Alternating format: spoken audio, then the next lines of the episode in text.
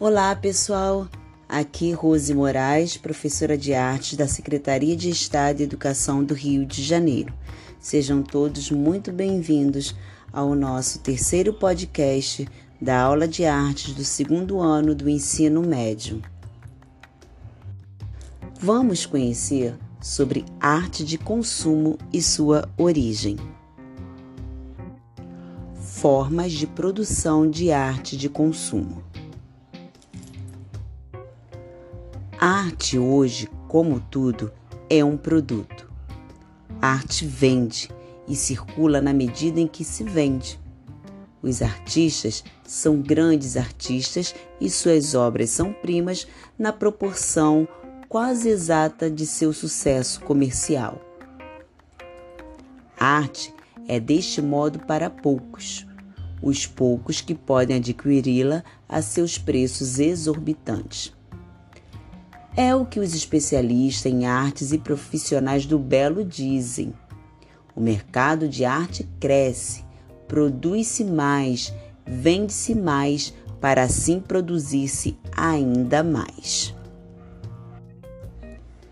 A Revolução Industrial, com o desenvolvimento intelectual e econômico, foi um grande marco para a comunicação de massa onde ocorreu a emergência da urbanidade e a racionalidade técnica. Assim, surge o período chamado modernidade, na transição do século XIX para o século XX, com o surgimento dos principais meios de comunicação: a fotografia, o cinema, o rádio, a televisão, os microprocessadores e os computadores. Com a dissociação entre o objeto e a arte, surge a sociedade de consumo. As grandes obras de arte passam a ser estampadas em capas de cadernos e objetos de uso diário. Isso fez com que os indivíduos consumissem a arte sem contemplar ou saber seu valor artístico, transformando a arte em consumo. E a pop art é um produto da Revolução Industrial. A cultura pop envolveu uma mudança de atitude para com os objetos, deixando de ser únicos, portanto, fizeram parte de um processo econômico que se desenvolve até hoje. Surge aí um novo conceito de arte chamado de kitsch e o que inspirou o Design Kit em 1890 foi a ascensão da burguesia e a Revolução Industrial. Ainda que, hoje em dia, o kit já receba visões favoráveis, muitos estudos ainda o interpretam negativa ou derrisoriamente, quando não continuam citando condenações morais que lhe foram lançadas há muitos anos, o que, na opinião de alguns, trata-se de uma evidência de elitismo, arrogância e etnocentrismo na acepção do conceito, usado pelas classes dominantes para desqualificar a arte que agrada o povo inculto? Alguns artistas, como por exemplo Hermann Broch, diz que quem produz objetos quiche não é só um mau artista, é acima de tudo um depravado, um criminoso que, que deseja o, o mal radicar.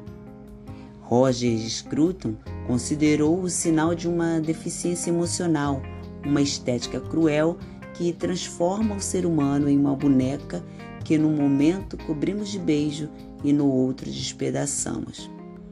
E para Humberto Eco, o kitsch é quase uma nulidade, não passa de uma citação incapaz de produzir um contexto novo. Porém, ignorando as censuras, tornou-se um fenômeno global e um gigantesco sucesso comercial. E neste ponto está em grande vantagem em relação à arte culta.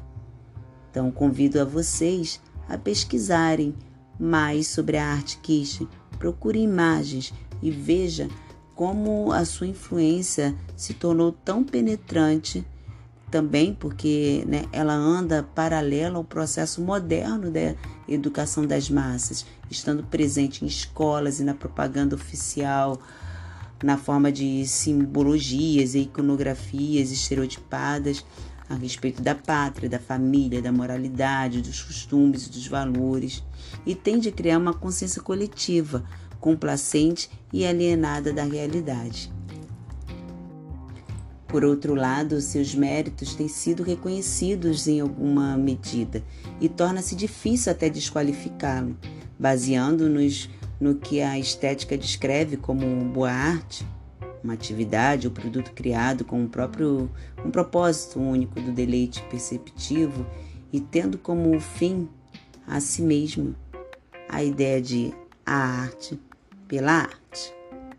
E na verdade, Curioso que os seus consumidores sejam em geral mais esteticistas do que o próprio público da arte erudita, que muitas vezes usa a arte para fins outros que não ela mesma, tais como para sinalizar status social e atestar a posse de uma cultura refinada.